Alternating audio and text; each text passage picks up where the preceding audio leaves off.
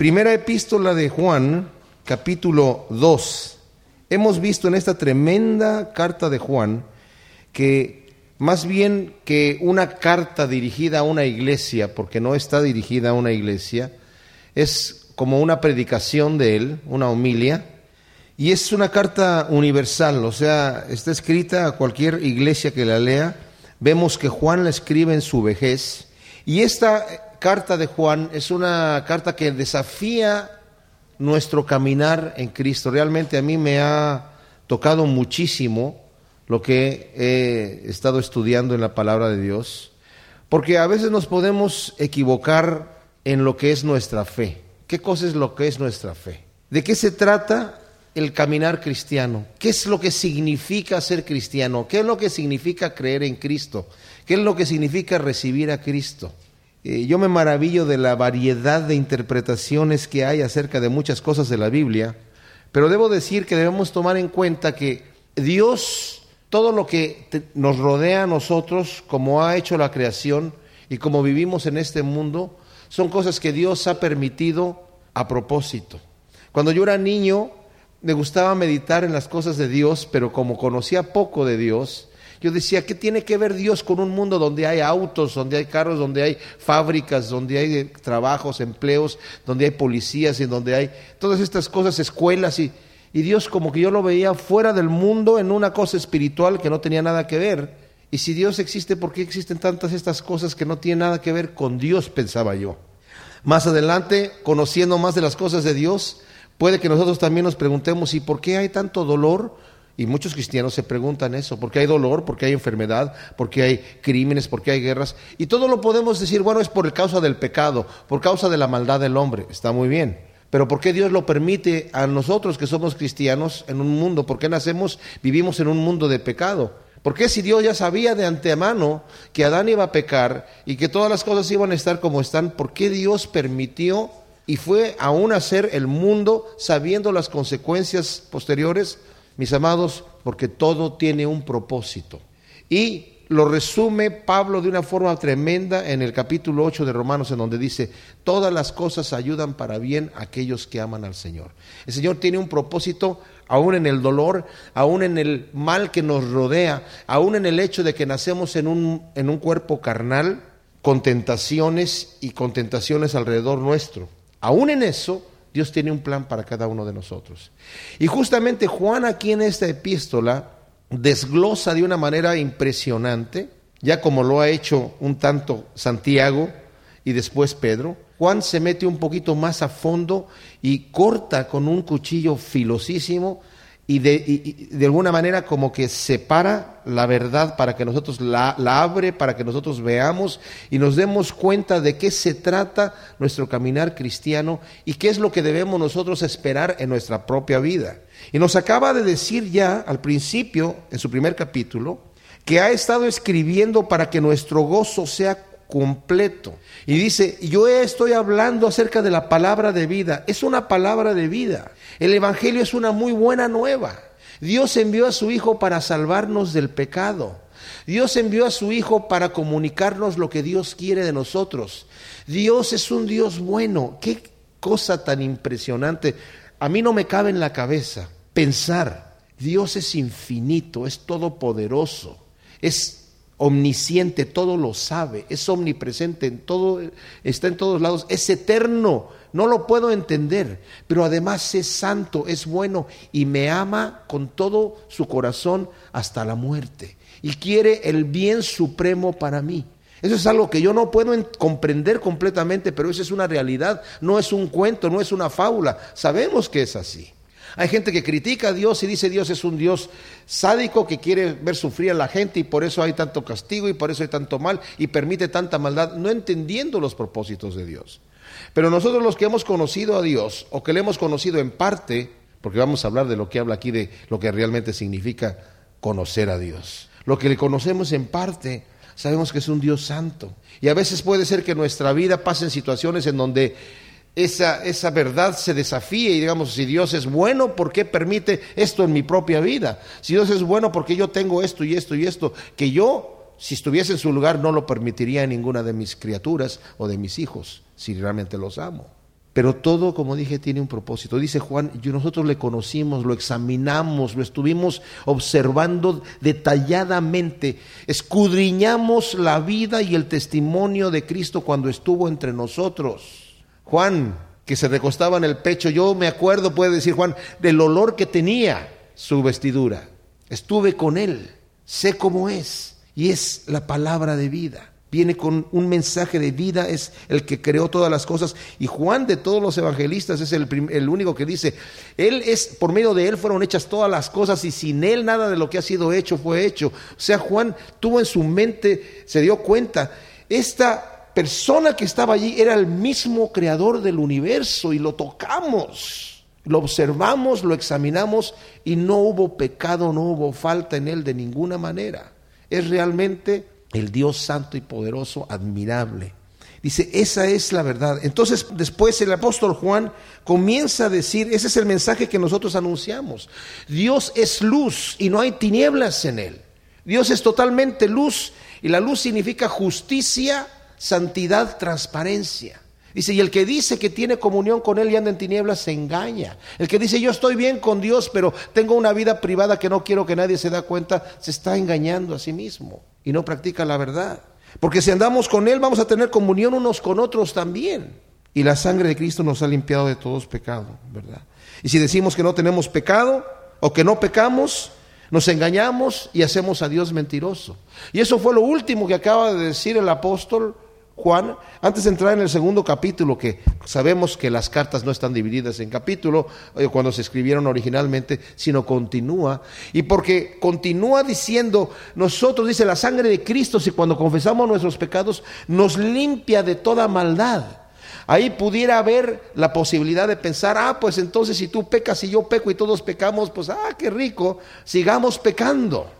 Eso es lo que el apóstol Pablo también dice en, Romanos 6. Donde abundó el pecado, sobreabundó la gracia. Por cuanto operó el pecado, la gracia de Dios vino.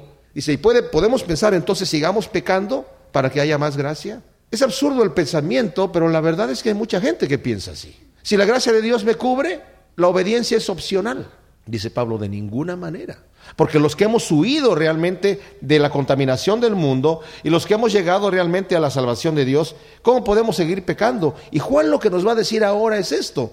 Si realmente eres salvo, se tiene que notar en tu vida. Lo mismo que había dicho también Santiago. No te engañes a ti mismo pensando que eres salvo cuando vives en pecado, es lo que está diciendo Juan y nos lo va a seguir diciendo. Ahora no significa esto que tengo que andar en una perfección total. Porque el mismo Juan ya dijo, si dices que no tienes pecado, te haces a Dios mentiroso. Sí tienes pecado, pero, pero tiene que haber en tu vida frutos que manifiesten lo que haces, lo que has hecho, que manifiesten tu fe. Dice, estas cosas las estoy escribiendo para que no pequen, dice Juan. Y es justamente lo que dice en el capítulo 2, hijitos míos. O sea, antes de que se vayan a pensar que, ok, entonces, si decimos que hemos pecado y confesamos nuestros pecados, la sangre de Cristo nos limpia de toda maldad, entonces lo único que hay que hacer es pecar y confesar, pecar y confesar y estamos bien. No, no, no. Dice, hijitos míos, estas cosas os escribo para que no pequéis. La razón es para que no pequen, para que no anden en tinieblas. Esa es la razón. Y si alguno hubiere pecado, abogado tenemos para con el Padre a Jesucristo el justo. Y esta palabra abogado en el griego es paracleto. Es la misma palabra que utiliza el Señor cuando dice enviaré a un consolador, uno que esté al lado de ustedes. La palabra significa literalmente el que está al lado mío para ayudarme, para asistirme. Eso es lo que literalmente significa. Enviaré a un ayudador que va a estar con ustedes, guiándolos en toda verdad, ayudándolos a caminar. El Señor le dijo a sus discípulos, cuando vayan delante de reyes y de autoridades y tengan que hablar, no piensen de antemano el discurso que van a dar, no piensen de antemano la defensa que van a ustedes a hablar, no piensen nada, en el momento oportuno les va a ser dado por parte del Paracleto, del que va a estar al lado de ustedes, porque no solamente va a estar al lado de ustedes, sino va a estar en ustedes. Y ustedes van a abrir la boca y van a decir lo que yo quiero que digan y van a hablar sabiduría de parte de Dios. Esa promesa también es para nosotros. Pero aquí dice, hijitos, dice, mis queridos niños, está diciendo Juan. Las cosas que estoy escribiendo no es para darles permiso para pecar, sino para que no pequen, para que anden en luz. Pero si alguno hubiere pecado, tenemos abogado, tenemos esa persona que está al lado nuestro y que nos está defendiendo. Dice, tenemos para con el Padre a Jesucristo el justo. Hay una mala noción equivocada que Dios es un Dios airado y que la ira de Dios tuvo que ser descargada sobre su Hijo porque tenía la ira sobre nosotros. Y como tenía la ira sobre nosotros, buscó a quien pegarle y, se le, pegó a su hijo para no pegarnos a nosotros. Y es una idea equivocada. Algunos hasta han blasfemado al punto, algunas personas que de, la iglesia emergente, que es un nuevo movimiento que está surgiendo hoy en día, ven la muerte de Cristo vicaria, vicaria quiere decir en nuestro lugar, como una locura. Dice, ¿cómo que Cristo murió por nosotros, por nuestro pecado? ¿Cómo que la ira del Padre la descargó sobre su hijo. Es como si yo, mi esposa hizo algo malo digno de ser castigada y yo llego a la casa y en vez de golpear a mi esposa porque no la quiero tocar, salgo y pateo al perro. Qué ridículo. Pero Dios no está irado con nosotros. Ese es el error grave. Dios está irado con el pecado. Dios está irado con la injusticia. Y como está irado con la injusticia, Cristo viene a ser la propiciación por nuestro pecado. Cristo viene a tomar nuestro lugar, viene a tomar el castigo que debía haber sido sobre el pecado, lo tomó sobre sí mismo. No solamente para ganarnos el perdón, sino para ganarnos la justicia de Dios sobre nuestra vida. Para ganarnos no solamente la muerte al pecado, y con esto quiero decir morir a vivir una vida pecaminosa, sino para vivir una vida de justicia delante de Dios, porque Cristo no solamente murió por nosotros, sino resucitó por nosotros. Y esa es la gran noticia aquí. Hijitos, estas cosas os escribo para que no pequéis, pero si alguno viene pecado, tenemos un abogado. Ahora, cuando Cristo llega delante del Padre, no le va a decir es que mira, fulanito no pecó. No, sí, sí pecó. No, si lo que hizo no fue tan grave. No, sí fue grave. Y la forma en la que Cristo va a ser nuestro abogado es yo ya pagué por ese pecado. Eso ya está saldado. Sí fue pecado, y fue pecado grave, y fue pecado digno de muerte. Yo ya morí por ese pecado. De manera que él ya no tiene ninguna cosa, ningún récord en contra. Su expediente está limpio. Nuestro expediente, mis amados, está limpio porque Cristo lo lavó con su sangre. Qué cosa tan tremenda. Entonces dice, estas cosas escribo para que no pequen. No pensemos ni nos engañemos porque nos podemos engañar de que podemos seguir pecando y la sangre de Jesucristo nos va a seguir limpiando. Ciertamente la sangre de Jesucristo fue derramada por nuestros pecados pasados, presentes y futuros. Pero no nos engañemos pensando que podemos vivir así. Ese es el tenor y la sustancia de la carta primera de Juan. No te engañes pensando que andando en tinieblas estás bien, porque vives en tinieblas y Dios es luz. Y nos dice estas cosas escribo para que no pequen. Dice, Cristo es la propiciación por nuestros pecados y no solamente por los nuestros, sino también por los de todo el mundo. Y esto es tremendo. Cristo pagó por mi pecado. El precio que Cristo pagó fue completo. No pagó un precio barato. No es que el Padre dijo, bueno, eh, me debes tanto, pero págame un poquito y yo voy a perdonar el resto. Nosotros sabemos que la muerte de Jesucristo fue una muerte terrible. No solamente fue torturado antes de ir a la cruz, lo golpearon en la casa del sacerdote, del sumo sacerdote, le arrancaron la barba, le pusieron un saco sobre la cabeza y le empezaron a golpear a decirle profetízanos, lo empezaron a patear, lo azotaron, lo azotó Pilato, lo azotó Herodes y luego lo azotaron otra vez los romanos de regreso, cuando regresó con Pilato nuevamente. Impresionante lo azotaron, le dieron barazos, les hicieron de todo antes de llevarlo a la cruz.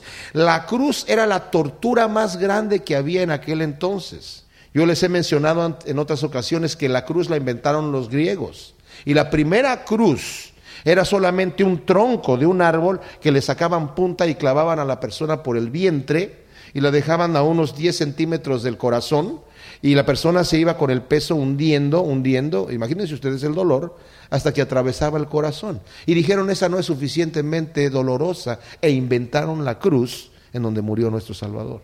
Pudo haber muerto decapitado porque su sangre igual se hubiera derramado, pero pagó el precio completo, con interés y con todo. pagó el precio completo. Entonces dice, Él es la propiciación no solamente por nuestros pecados, ¿y a quiénes está diciendo nuestros pecados? A los cristianos, a quienes está dirigiendo la carta, sino también por los de todo el mundo. Hay un movimiento que lo inició Juan Calvino y después se ha hecho, lo han exagerado otras personas, el calvinismo, en donde hablan que la muerte de Cristo fue solamente por los que se salvan. Porque si Cristo hubiese muerto por todo el mundo, todos se van al cielo. Porque la gracia de Dios es irresistible, según ellos dicen, y, si la, y Cristo pagó por todos, todo el mundo se va al cielo. Bueno, la interpretación humana queda muy chiquito con la verdad de la escritura. Aquí dice que Cristo pagó por todo el mundo. Pero a mí no se me aplica el perdón de Cristo, aunque ya fue pagado, si yo no lo recibo. Si yo no tomo el boleto y entro en el lugar de donde tengo el boleto, el boleto fue pagado, pero yo no entré. Y Cristo pagó por mí y mi pecado ha sido saldado, pero si yo no llego y recibo ese perdón de parte de Cristo Jesús, no me beneficia absolutamente para nada, para nada. Y dice, Él pagó no solamente por nuestros pecados, sino por los de todo el mundo. Este es un versículo clave para que entendamos que todo mundo tiene acceso a la gloria de Dios si llega a arrepentirse. Dios no hace acepción de personas, dice la palabra de Dios, ¿verdad? Por supuesto, no hace acepción de personas. No tiene favoritos, no dice tú sí y tú no. La escritura lo dice abiertamente que no hace acepción de personas. Todo aquel que quiera, dijo el Señor, que venga y beba. ¿Para qué daría un mandamiento si no da la oportunidad de, obedecerlo? ¿Para qué dice entra por la puerta estrecha? Porque muchos querrán entrar y no podrán. Bueno, si unos van a querer entrar y no podrán porque tú no les has dado la fuerza, porque no quieres que entren, ¿para qué nos, para qué nos engañas con el mandamiento? No, la puerta está abierta para todo mundo y todo el que quiera puede venir y puede entrar por esa puerta y ha pagado por nuestros pecados, por los de todo el mundo y por eso necesitamos predicar este mensaje de salvación. Los hipercalvinistas dicen que ¿para qué evangelizamos ya? Estamos de alguna manera engañando a la gente, diciéndole que puede ser salvo si Dios no lo escogió, se va a ir al infierno. Solamente estamos jugando con él. Y si Dios quiere que se vaya al cielo, pues vaya al cielo aunque nadie le predique. Y eso va totalmente en contra de la palabra que el Señor dijo, id y predicar el Evangelio en todo el mundo, empezando desde Jerusalén, Judea, Samaria y hasta lo último de la tierra, y hagan discípulos y bautícenos en el nombre del Padre, del Hijo y del Espíritu Santo. Y todo aquel que se arrepintiere y fuese bautizado, dice la palabra de Dios, será salvo. Bueno, continúa en el versículo 3 y dice, en esto sabemos que nosotros le conocemos si guardamos sus mandamientos. Ahora, esto es interesante, porque aquí no está hablando de un conocimiento académico. Nosotros podemos tomar la Biblia y podemos leerla de una forma académica. Y hay gente que dice así, yo ya he leído la Biblia. Hay ateos famosos hoy en día que se jactan de haber ido a la iglesia, de haber crecido en una familia cristiana, de haber ido a la escuela dominical y haber aprendido de la Biblia, y ahora reniegan de Dios y blasfeman de Dios y dicen cosas impresionantes. Uno de ellos es Richard Dawkins, famosísimo inglés que ha hecho libros que son bestsellers en este momento. Y la gente le pone atención a este loco, porque dice, no, pues ya, leyó la Biblia. Si no se trata de... ¿qué, qué, ¿Qué significa conocer a Dios? Conocerlo, ¿cómo lo vamos a conocer a Dios? La verdad, la Biblia habla que conocer a Dios significa conocerlo experimentalmente cuando tenemos realmente una relación con Él. Porque el conocimiento solamente mental no sirve. Hay conocimiento de Dios que es diabólico y lo disfrutan los demonios y los enemigos de Dios. No me digan que Satanás no conoce a Dios. Si Satanás entra al cielo, y dice la Biblia que Él es el acusador de nosotros que nos acusa día y noche, y para acusarnos tiene que entrar al cielo a la presencia de Dios para acusarnos. Esa idea de que Satanás está en el infierno no es cierto, es un cuento, es una fábula. Satanás no está en el infierno. Yo no sé si alguna vez ha estado en el infierno y, seguramente no, va, no quiere ir ahí. va a ir a parar al lago de fuego eventualmente. Pero Satanás entra al cielo todavía. Y va a llegar un momento donde el Señor le va a decir, ya no vas. Nos acusa. Entonces, hay conocimiento de Dios que es diabólico, quiero decir. El puro hecho de conocer que Dios está allí presente no significa esta palabra que dice aquí. Esto significa conocerlo experimentalmente. Tengo una relación con Él. Conozco a Dios porque me ama, porque realmente hay una relación de padre y de hijo. Y dice, en esto sabemos que nosotros le conocemos si guardamos sus mandamientos. El que dice, y aquí viene el desafío, el que dice yo le conozco y no guarda sus mandamientos, el tal es mentiroso y la verdad no está en él. Esto es impresionante. Porque si yo digo que le conozco al Señor, pero no estoy guardando sus mandamientos, no le conozco. Dice que soy mentiroso y estoy engañado. Me puedo autoengañar cuando digo algo así, pensando que lo conozco como este señor Richard Dawkins. Yo ya leí la Biblia, yo ya estuve en la escuela dominical, yo conozco de lo que están hablando. No, Señor, no conoces, porque no has tenido la experiencia de vivir una vida en armonía con Dios. Si dices que le conoces y no guardas sus mandamientos, no le conoces. El Señor dice en el Antiguo Testamento, ya estoy cansado, le dice Israel, de tus sacrificios y de tus holocaustos, porque hablas de labios para afuera. De tus labios confiesas mi nombre, pero tu corazón está apartado. Ya no quiero sacrificios, ya no quiero holocaustos. Lo que quiero, le dice a Israel, es que me conozcan. Quiero que me conozcan. Porque cuando conocemos a Dios, Dios es amor. Dios es vida. Me maravilla cómo Cristo lo resumió en tres cosas. Yo soy el camino, la verdad y la vida. Nadie quiere andar perdido. Nadie quiere andar extraviado. Y el camino es Cristo. Yo soy la verdad. Nadie quiere ser engañado. Yo soy la vida. Nadie quiere morir. Si realmente le conocemos, vamos a estar pegados a Él, como dice Juan al principio de su carta, yo le conocí, lo observé, lo conocimos, lo examinamos y Él es la palabra de vida. Él es lo que todos queremos, esa vida. Y dice, y todos queremos que nuestro gozo sea completo. ¿No es cierto? No dice aquí, ah, es que el Señor te va a enviar a, hacer penitencia. No, quiere que tengamos ese gozo completo. Entonces dice, el que dice yo le conozco y no guarda sus mandamientos es mentiroso, pero el que guarda su palabra, en este verdaderamente el amor de Dios se ha perfeccionado y por esto sabemos que estamos en él. El amor de Dios se ha perfeccionado porque guardo su palabra. Dice el Señor, el que me ama, mi palabra guarda. El versículo 6 es desafiante para todos nosotros. El que dice que permanece en Él debe andar como Él anduvo.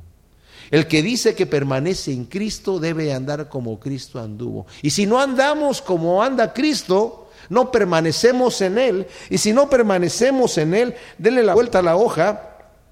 Y si leen lo que dice el versículo 28 del capítulo 2, y ahora, hijitos, permaneced en Él para que cuando se manifieste tengamos confianza, para que en su venida no nos alejemos de Él avergonzados. Wow. El que permanece en Él, permanecemos en Él, dice, para que cuando se manifieste tengamos confianza para que no nos alejemos de Él. Así que este versículo nos desafía. El que dice que permanece en Él, dice el Señor, que el que permanece en Él esos pámpanos que permanecen, el Señor los podará para que lleven más fruto. Pero el que no permanece en él será cortado y será echado fuera. Y se quemarán y arderán, dice el Señor. O sea que no, la obediencia al Señor, la imitación de la conducta de Cristo no es opcional. Nos engañamos a nosotros mismos si pensamos que es opcional. Nos engañamos. Es lo que nos está diciendo aquí el apóstol Juan. Debemos andar como Él anduvo. En el versículo 7 del capítulo 2 de Primera de Juan, nos acaba de hablar Juan aquí de una cosa tremenda, que es cómo debe ser nuestra conducta para que nosotros nos demos cuenta que estamos en Cristo. Y nuestra conducta debe de ser que debemos de andar como Él anduvo, nos dice el versículo 6. Pero también el apóstol Pablo, que era un hombre carnal como somos nosotros, mis amados, un hombre carnal como somos nosotros. Él tenía la, idea clara en su mente y en su corazón. Y él se atrevió a decir, es algo que nosotros debemos atrevernos a decir eventualmente cuando somos maduros. Sed imitadores de mí como yo soy de Cristo. Wow. Eso me desafía a mí. Porque yo no puedo decir todavía a nadie, imítenme a mí como yo imito a Cristo, porque me falta mucho para imitar. Pero esa debe de ser mi meta. No era que Pablo era un superman espiritual. Y bueno, era el apóstol Pablo. A veces tendemos nosotros a hacernos héroes, aún de la, de la Biblia. Pero era el apóstol Pablo, era eh, San Pablo, ¿verdad? entre comillas. No, Señor, era un hombre como nosotros. Pero se propuso en su corazón imitar al Señor. Tomó la carrera en serio. Ese mismo Pablo fue el que llegó a decir, no que yo ya haya llegado, que ya haya alcanzado aquello para lo cual fui alcanzado, pero prosigo al blanco y corro la carrera con todas mis fuerzas y en mi cuerpo lo someto, lo pongo en servidumbre, no sea que yo, que fui heraldo para otros, llegue a ser descalificado y el Señor me diga, ya no me sirves, porque eres muy carnal, te voy a poner allí guardadito y voy a usar a otra persona. No voy a hacer que el Señor me descalifique. Así que debemos tener cuidado de que, dice aquí Juan, tenemos que andar como él anduvo y no nos podemos estar engañando de pensar que podemos andar en tinieblas y a la vez estar en la luz. A pensar que podemos permitir el pecado en nuestra vida y a la vez pensar que estamos bien con el Señor, porque al fin y al cabo la sangre de Cristo nos limpia de todo pecado cada vez que yo confieso mi pecado delante de Dios, porque así sucede. Y como donde abundó el pecado, sobreabundó la gracia, entonces pequemos. No, Pablo, Juan, Santiago y Pedro nos dicen de ninguna manera, de ninguna manera. Hermanos, dice el versículo 7, no se escribe un mandamiento nuevo, sino el mandamiento antiguo que habéis oído desde el principio. Este mandamiento antiguo es la palabra que habéis oído desde el principio. Sin embargo, os escribo un mandamiento nuevo que es verdadero en él y en vosotros, porque las tinieblas van pasando y la luz verdadera ya alumbra. El que dice que está en la luz y aborrece a su hermano está todavía en tinieblas, pero el que ama a su hermano permanece en la luz y en él no hay tropiezo. El que aborrece a su hermano, sin embargo, está en tinieblas y anda en tinieblas y no sabe a dónde va, porque las tinieblas le han cegado los ojos. Empieza diciendo, no se escriba un mandamiento nuevo, sino el mandamiento antiguo que habéis oído desde el principio. Este mandamiento antiguo es la palabra que habéis oído desde el principio. Entonces, después nos dice, sí, pero en realidad sí les estoy dando un mandamiento nuevo. Bueno, ¿qué, está pasando, Juan? ¿Me estás dando un mandamiento nuevo o no me estás dando un mandamiento nuevo? Se está refiriendo a esta escritura que está en Levítico 19, 18, que dice, amarás a tu prójimo como a ti mismo. La primera vez que aparece ese mandamiento de parte de Dios. Es un mandamiento antiguo. Cuando llegaron a preguntarle al Señor, un maestro de la ley. Maestro, ¿cuál es el gran mandamiento? Dice la Biblia que le preguntó para tentarle. ¿Cuál era la tentación? La tentación era a ver si eh, el Señor se atrevía a decir que había un mandamiento más importante que otro. Y sí se atrevió. Dijo, el primero y más grande mandamiento es amarás a Dios con toda tu alma, con todas tus fuerzas y con toda tu mente. Ese es el primero y más grande mandamiento. Y dice, y el segundo, eso te lo doy además como de propina por ahí, para que de pilón, para que sepas lo que es, es ama a tu prójimo como a ti mismo. Y luego le dice el Señor, de esos dos mandamientos depende toda la ley y los profetas. Todo lo que Dios exige de nosotros, del hombre, del ser humano, es amarás a Dios con toda tu alma, con todas tus fuerzas, con toda tu mente, y amarás a tu prójimo como a ti mismo. En otras ocasiones he mencionado que las dos tablas de la ley, de los diez mandamientos escritas por el dedo mismo de Dios, Decían en la primera tabla primero los primeros cuatro mandamientos y en la segunda tabla los, los últimos seis mandamientos. Los primeros cuatro mandamientos eran relacionados a la relación hombre-Dios. No tendrás dioses ajenos delante de mí, no te harás ninguna imagen para adorarla, no vas a usar el nombre de tu Dios para jurar en vano y vas a guardar un día para el Señor, el día sábado para el Señor, para el pueblo de Israel. Y las segundas seis relacionadas al hombre y al hombre. Honrarás a tu padre y a tu madre, no eh, asesinarás, no hurtarás, eh, no codiciarás, etcétera, no mentirás, etcétera. Con mi relación con el hombre y el hombre. Y la primera la guardo, la primera tabla de la ley, toda la tabla. Si yo amo a Dios con toda mi alma y con toda mi mente y con todas mis fuerzas, voy a cumplir esos cuatro mandamientos sin ningún problema. Y todos los demás mandamientos relacionados a mi relación con Dios van a estar cumplidos ahí. Y si amo a mi prójimo como a mí mismo, también voy a cumplir todos los demás mandamientos que haya en relación con el hombre y el hombre. Y este eh, maestro de la ley, queriéndose pasar de listo, le dice, ah, sí, amará a tu prójimo. ¿Y quién es mi prójimo, Señor? Imagino que ha de haber dicho eso con sarcasmo y tal vez, tal vez volteando a ver a sus amigos, así, ¿verdad? A ver qué va a, ahora qué va a responder. Y el Señor le dice, había un hombre que estaba viajando, un judío, de Jerusalén a Jericó, y fue asaltado en el camino. Y los que lo asaltaron le robaron todo y lo dieron por muerto, pero en realidad lo dejaron medio muerto en el camino. Pasó primero un levita, encargados de cuidar el templo y del servicio de Dios, y siguió de lejos y no le puso atención, no, ni siquiera se quiso detener. Después pasó un sacerdote que de los levitas ya estaban dedicados a servir al templo, que supuestamente debían ser la gente que tenía más compasión, y se fue por el otro lado del camino para no siquiera tocar a, ese, a esa persona sin importarle. Y después pasó un samaritano, y los judíos y los samaritanos no tenían relación ninguna. Uno de los insultos que usaba un judío para una persona era decirle eres un samaritano. A Jesucristo le dijeron, en el Evangelio de Juan. No decimos que tú eres samaritano y que tienes demonio. Wow, ese era un insulto.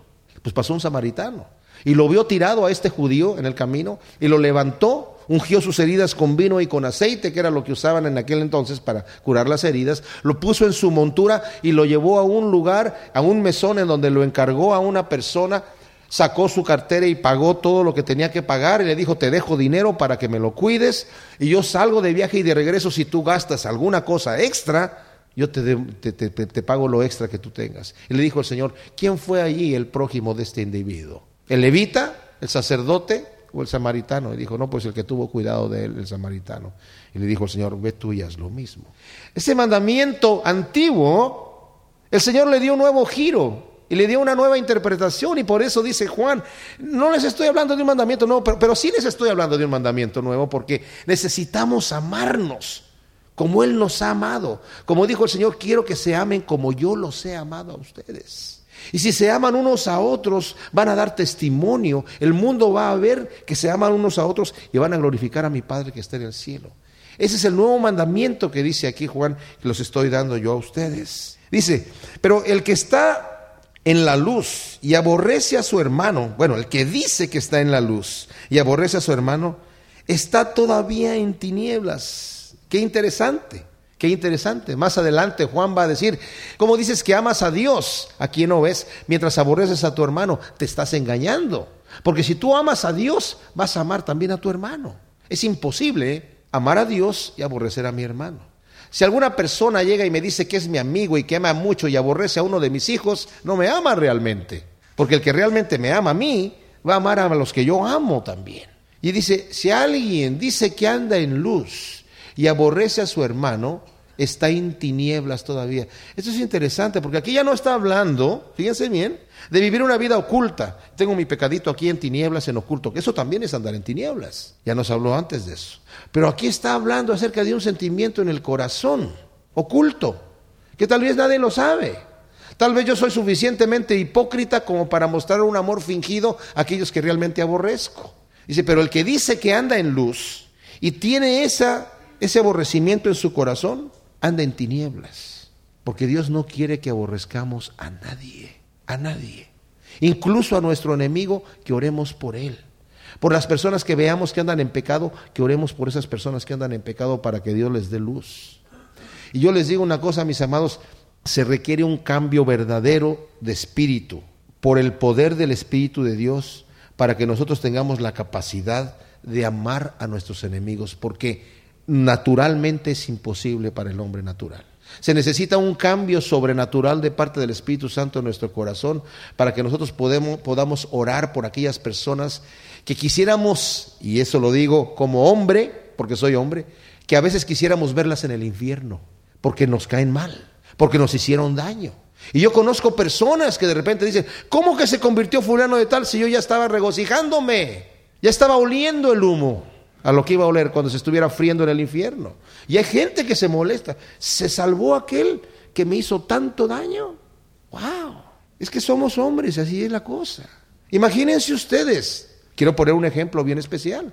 Urias, el siervo de David, que muere porque David lo mandó con su sentencia de muerte. David estaba en el palacio y estaba observando. De repente ve a una mujer hermosa que se estaba bañando y manda a preguntar, ¿quién es ella? Le dijeron, es la esposa de Urias, uno de tus guerreros que está allá en la guerra.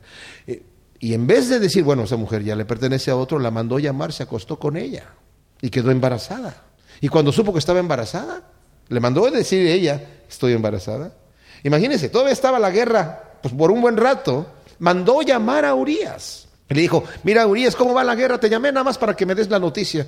Ah, pues está esto y esto y aquello. Ok, mira, vete a tu casa, duerme con tu esposa y mañana continúas con la guerra. Y se quedó a dormir con los soldados. Y al otro día le dijeron a David, no se, eh, Urias se quedó aquí con los soldados. Urias, ¿qué pasó? Es que no estamos en guerra, ¿cómo voy a ir yo con mi esposa? Y si estamos en guerra, yo estoy con los soldados.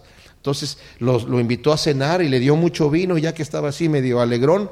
Eh, Urias le dijo, lo apuntó para su casa, le dijo, camina derechito, llega a tu casa y ya mañana te vas. Pero se quedó otra vez allí Urias. Y como se quedó allí Urias, le hizo una carta donde le dijo a Joab, el, el capitán del ejército, quiero que pongas a Urias al frente del ejército donde están los valientes, los boinas verdes, y que, te, y que lo dejen solo y se retiren para que muera. Imagínense. Y él llevaba la carta sellada de su sentencia de muerte a Joab y luego Joab le manda, este, llegamos ahí cerca, y, pero te digo que algunos nos, nos, llega, nos llegó la guerra, y, pero Urias está muerto. Ah, bueno, no hay problema, así es la guerra, dijo David. Y tomó a la mujer y la viuda la consoló y se casó con ella. Urias en la presencia de Dios, bueno Señor, gloria a Dios, ¿verdad? Aleluya, ya estoy aquí, llegué primero, pero al rato va a entrar David también. Pero ¿cómo este amigo? Claro que Urias ya no piensa así, ¿eh? porque ya está en la presencia de Dios. A lo que voy es que es bien fácil, ¿verdad? Pensar, pero ¿cómo que se salvó este amigo que me hizo tanto daño? ¿Y cómo que Dios dice que es un hombre conforme a su corazón? Y todavía escribió salmos y está en el libro, en el bestseller de todo el mundo. Pero pero también en el libro del bestseller de todo el mundo está la canallada que hizo David con Urias, ¿verdad? Así, eh, lo digo porque como hombres a veces podemos pensar así, pero se necesita ese poder sobrenatural de parte de Dios para que nosotros podamos perdonar y orar por los que nos maldicen, bendecir a los que nos maldicen y buscar el bien de los que nos hacen daño, pero buscarlo realmente de corazón. No de dientes afuera, no de labios afuera, sino, Señor, yo te pido por fulano de tal que me quiere hacer daño, realmente tócalo, bendícelo, ayúdalo a que encuentre el camino de la salvación. Tremendo. Eh, se requiere ese tipo de, de poder. Cuando estuve yo hace muchos años en las islas de Tonga, me dijeron que allí llegaron unos misioneros a llevar el Evangelio. Y fue un hombre con su mujer y su hija. Pues todos eran anglosajones, ¿verdad? Rubios.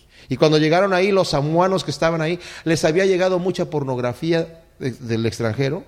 Y tomaron al hombre y lo amarraron y violaron a la mujer y violaron a la hija delante del esposo, del, esposo de este misionero y luego lo mataron a él, delante de su mujer y de su hija.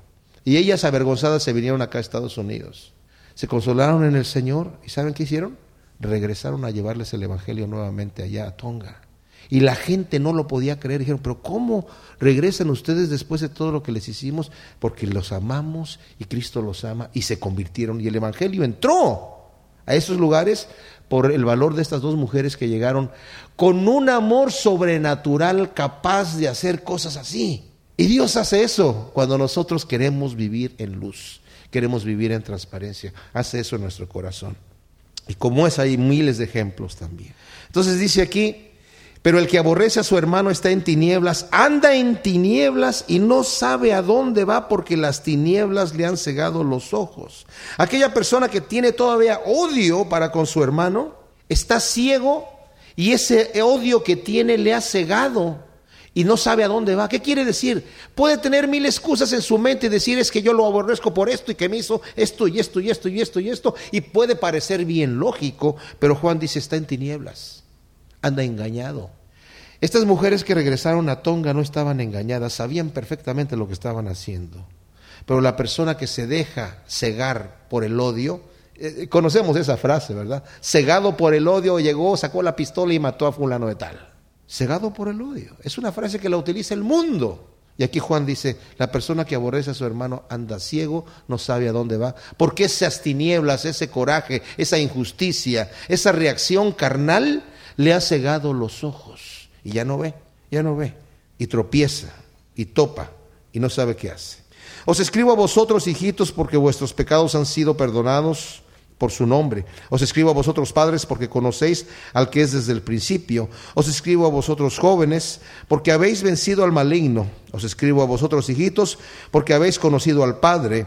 Os escribo a vosotros, padres, porque habéis conocido al que es desde el principio. Y os escribo a vosotros, jóvenes, porque sois fuertes y la palabra de Dios permanece en vosotros y habéis vencido al maligno.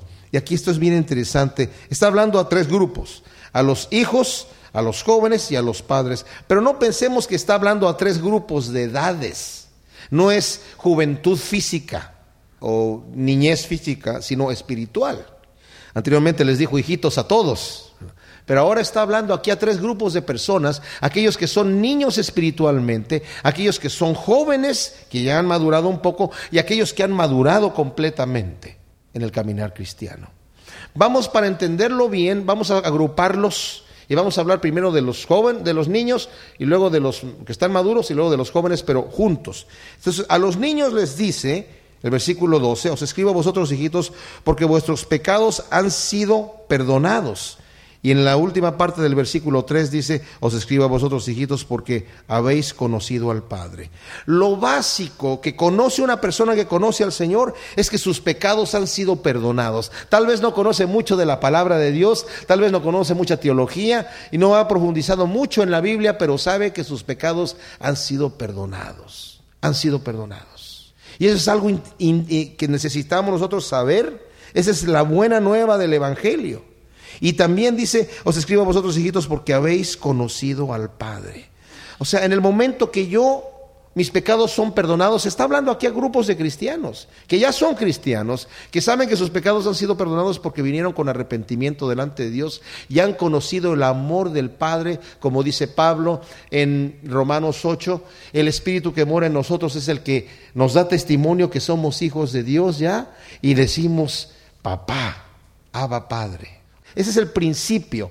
Dice también en Hebreos, no les he podido dar alimento sólido porque no han alcanzado madurez. Necesito repetirles esas doctrinas de arrepentimiento y de perdón de pecados, que necesitamos hablarlas, necesitamos conocerlas, pero hay un momento en donde somos niños y es bueno ser niños y es muy bonito ver a un bebé y muy agradable y nos llena de gozo ver a un bebé y las cosas que dice y como, como gatea o como balbucea y dice cosas así. Pero si ya tiene 14 años o tiene 20 años y todavía sigue diciendo, pues entonces ya, en vez de darnos risa, nos va a dar eh, tristeza, ¿no? Entonces, eh, pero aquí dice, os estoy escribiendo a los que son jóvenes espiritualmente, a los que son niños, porque saben eso, que sus pecados han sido perdonados y conocen al Padre. Y luego dice, os escribo a vosotros, también padres, porque conocéis al que es desde el principio. Y en el 14 vuelve a repetir lo mismo. Os escribo a vosotros padres porque habéis conocido al que es desde el principio. O sea, conocemos a Dios. Cuando hemos alcanzado una madurez, tenemos esta relación constante, madura. Es algo que ya se ha adquirido. ¿Y cómo se adquiere esto? Se adquiere por la costumbre de tener una relación con Él. Estamos acostumbrados a caminar con Dios obedecerle, andar en la luz. Y luego dice, os escribo a vosotros jóvenes, en la segunda parte del versículo 13, porque habéis vencido al maligno. Y en la última parte del versículo 14 dice, os he escrito a vosotros jóvenes, porque sois fuertes y la palabra de Dios permanece en vosotros y habéis vencido al maligno. Vuelve a repetir esto. Y esto es interesante porque aquí vemos un sándwich de, de ideas. ¿Cuál es el sándwich? El sándwich es que la primera parte dice, sois fuertes. Y luego, habéis vencido al maligno, es la última parte, pero en medio dice, y la palabra de Dios permanece en vosotros. Sois fuertes porque tienen la costumbre de continuar las cosas en el camino de Dios. Hay una perseverancia, hay una constancia. Han vencido al maligno no solamente por la perseverancia y la constancia, sino porque en medio está la palabra de Dios que mora en nosotros, el conocimiento de las cosas que Dios quiere para nosotros. Mora en nosotros significa que habita en nosotros, que la practicamos. Entonces se ha adquirido esta fuerza por la costumbre de dejar que la palabra de Dios habite en mí por la obediencia y he vencido al maligno. Mí me da risa muchas veces que en algunas iglesias empiezan a dar gritos de guerra y empiezan a darle pisotones al diablo y vamos y somos guerreros y vamos a salir afuera. Así no se vence al diablo. Estos jóvenes vencieron al, diablo, pero ¿cómo? Perseverando en la palabra de Dios, guardando los mandamientos, andando en luz. Así es como vencemos al maligno, porque al maligno no lo vamos a vencer dándole pisotones en la cabeza para que quede humillado en el piso. El maligno lo vamos a vencer cuando Él no nos vence a nosotros. Porque dice la escritura que yo me pongo la armadura de Dios no para pegarle al diablo, sino para defenderme de los ataques de Satanás. Resistid al diablo y huirá de vosotros. Al diablo no lo vencemos de esa manera nosotros, de esa manera lo venció Cristo en la cruz y está derrotado. Pero nosotros lo vencemos cuando no llega y nos ataca, como lo venció Job cuando se arrodilló y adoró a Dios las dos veces que Satanás vino a tentarlo y a perjudicarlo. Y el Señor le dijo, ya viste que mi siervo Job sigue siendo íntegro, ahí quedó vencido, ahí quedó vencido. Y nosotros lo vencemos resistiéndolo, andando en luz, pero teniendo la palabra. No leyendo la Biblia como una cosa así pasajera, rapidita, sino leyendo la Biblia en serio, porque sabemos que nos va a hacer bien en nuestro corazón y nos va a nutrir. Y por último dice, ¿por qué? Dice, no ames al mundo ni las cosas que están en el mundo. Si alguno ama al mundo, el amor del Padre no está en él. Porque todo lo que hay en el mundo, los deseos de la carne, los deseos de los ojos y la vanagloria de la vida, no proviene del Padre, sino del mundo. Y el mundo pasa y sus deseos, pero el que hace la voluntad de Dios permanece para siempre. Esto lo vamos a hablar más a profundidad en el siguiente estudio, pero solamente quiero mencionar, esto viene en contacto con lo que acaba de hablar de, vencer al maligno, porque el maligno nos tienta a través de los ojos, a través de los deseos que tenemos en la carne, y nos dice Juan aquí, no le prestes atención porque esto es pasajero, no vale la pena. Esto va a pasar y el mundo va pasando poco a poco y sus deseos también van a pasar. Y las personas que se dedican y se dedican tiempo a encargarse de satisfacer sus deseos carnales, desperdician su vida. El amor del Padre no está en ellos, dice aquí. Como dije, lo vamos a ver más adelante, pero la manera en la que vencemos al mundo, en la que vencemos al maligno, es guardando la palabra de Dios, andando en luz. Y mis amados, andar en luz es andar en contra de los deseos de nuestra carne. Por eso dice el Señor, el que quiera ser mi discípulo y seguirme, tiene que negarse a sí mismo, tomar su cruz y entonces me va a poder seguir. Señor, te damos gracias por tu palabra. Te pedimos que esta semilla que tú nos has hablado la siembres en nuestro corazón en buena tierra para que dé su fruto al ciento por uno, Señor. En nombre de Cristo. Amén.